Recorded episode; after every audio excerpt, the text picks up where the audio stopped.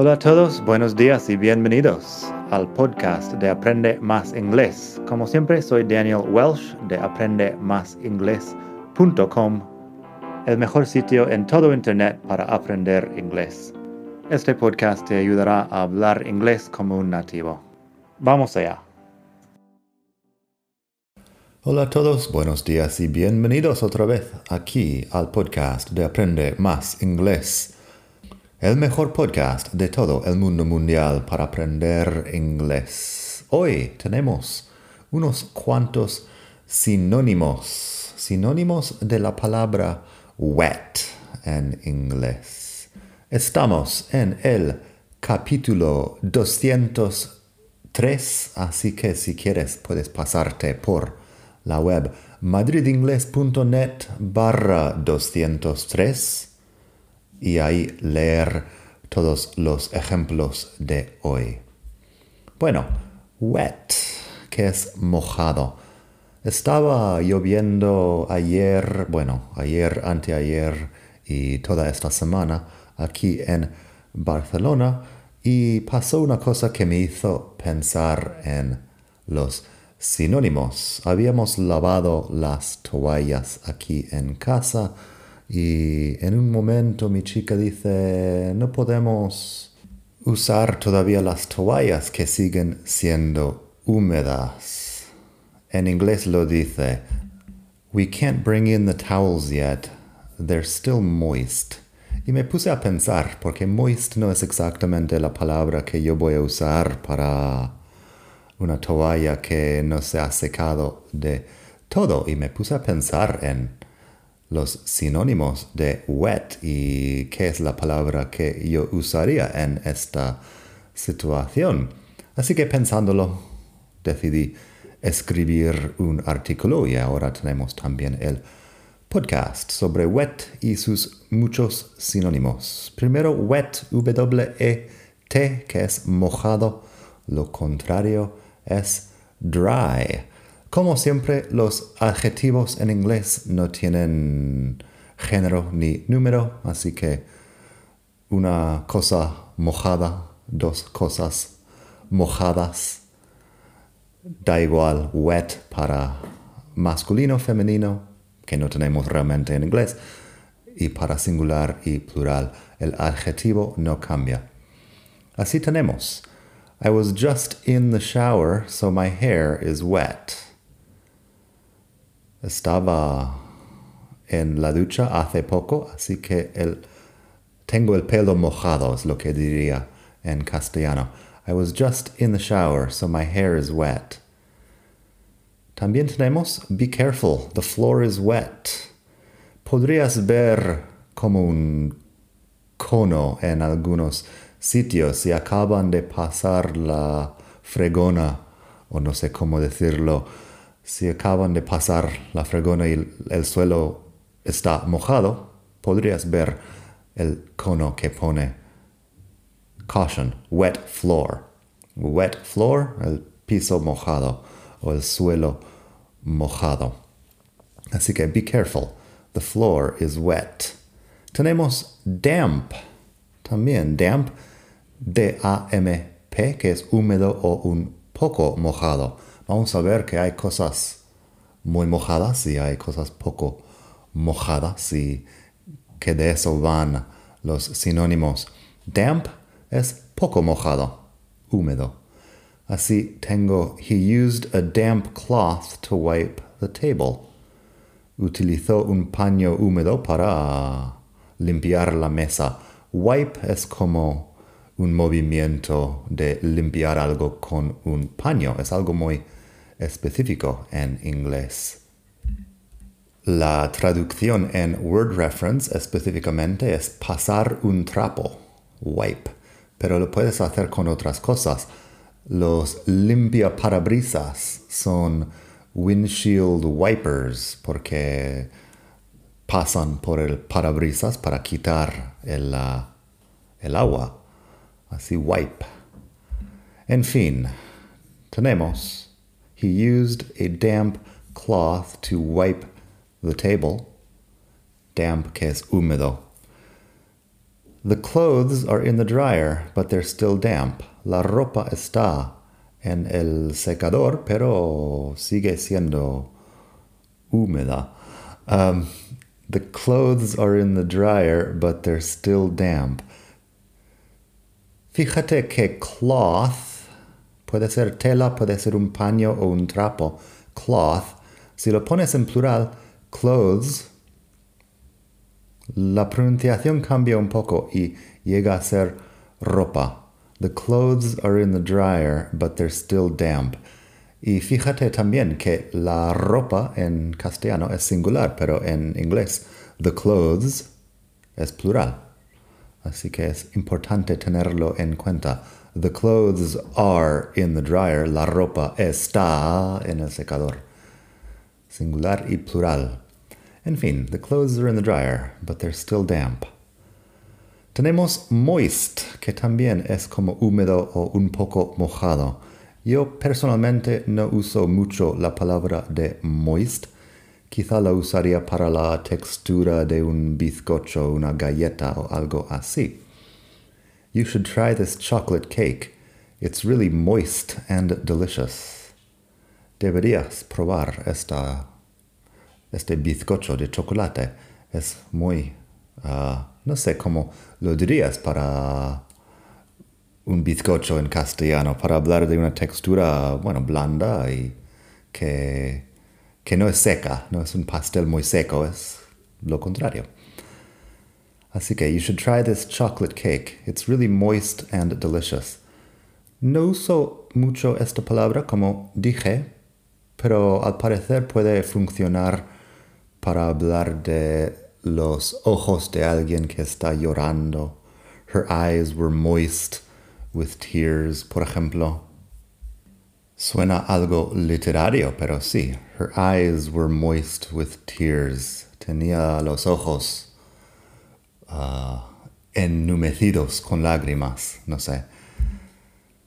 Y también tenemos algo que es un moist towelette. Eso es lo que llamamos en español una toallita mojada. Yo personalmente uso otra palabra que es wet wipe. Hemos ya visto la palabra de wipe wet wipe, toallita mojada, pero una palabra un poco más uh, formal quizá es moist towelette. Towelette es como un diminutivo de towel, de toalla, como toallita. Moist towelette. Así que, volviendo al principio sobre las toallas uh, húmedas, en mi casa pues yo usaría personalmente la palabra damp para hablar de algo que no se ha secado de todo. Moist no tanto, pero sí que tenemos el moist towelette. Son matices muy pequeñas y nadie te va a decir nada si usas la palabra ah, incorrecta o un poco extraña, solo porque yo soy un obsesionado del inglés que pienso en estas cosas. Luego tenemos humid. Humid es húmedo, pero para hablar del clima o el aire.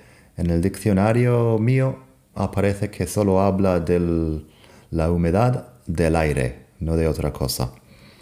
The air was hot and humid, and I was sweating a lot. El aire era caluroso y húmedo y estaba sudando mucho. The air was hot and humid, and I was sweating a lot.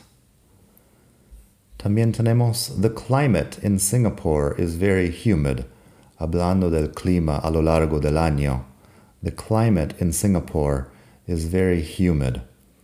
Ahí no estamos hablando de que llueva mucho, estamos hablando de la humedad del aire. Así que eso para humid tenemos también soaked.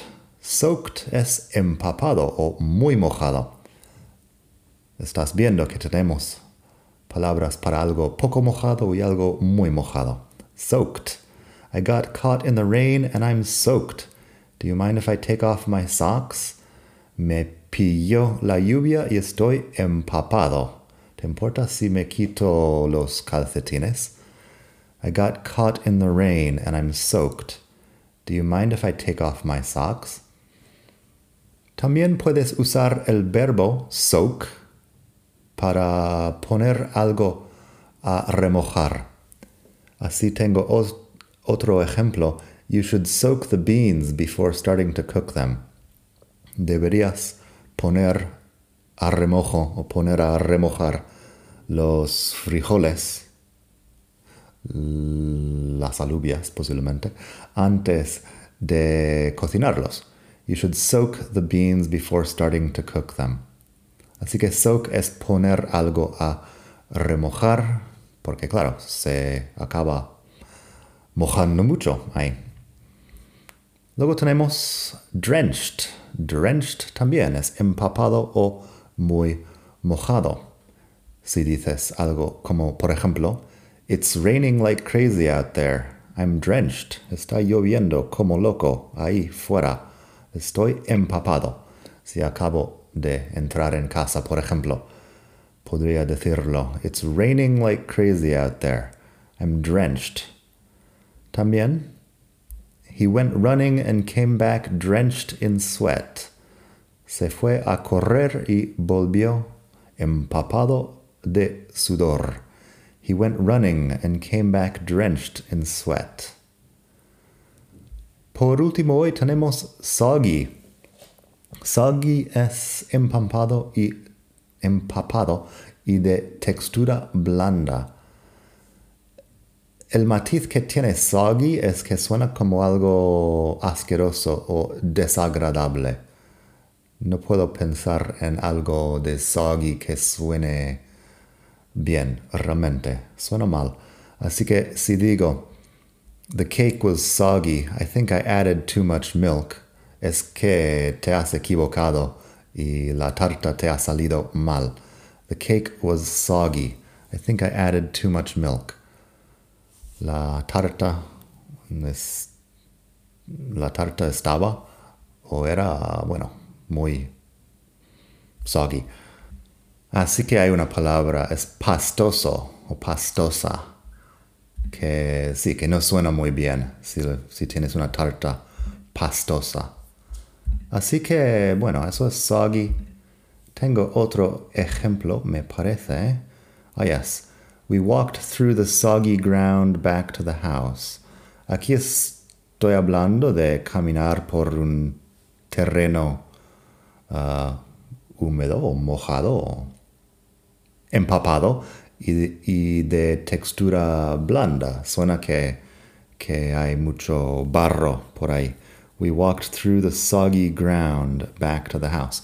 Y suena como desagradable, difícil, algo así. En fin, no puedo hablar de los sinónimos de wet sin mencionar la canción de Cardi B.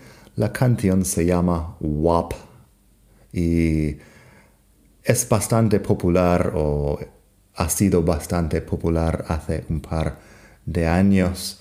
No voy a comentarlo mucho porque seguramente hay niños que escuchan el podcast, pero si quieres, la canción está en YouTube y puedes leer la letra. Es bastante ofensiva, pero utiliza un par de estos sinónimos si quieres ah, saber más. En fin, que mucha gente me pregunta por las letras de canciones y eso es uno.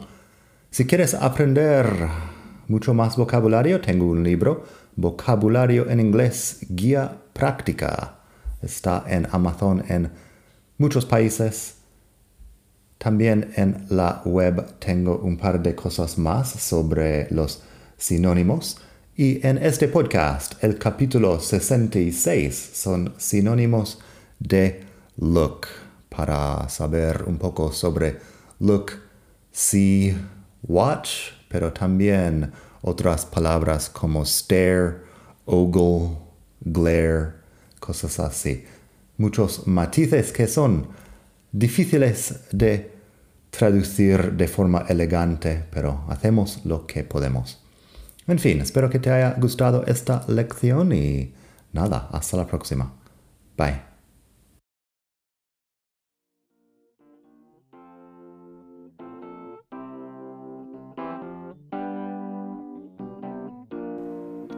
Gracias por escuchar. Como siempre puedes pasar por mi web aprendemasingles.com. Para mucho más tengo vocabulario, expresiones para hablar, phrasal verbs, gramática, pronunciación y mucho más en la web. Nada más por hoy. Espero que pases un muy buen día. Hasta la próxima.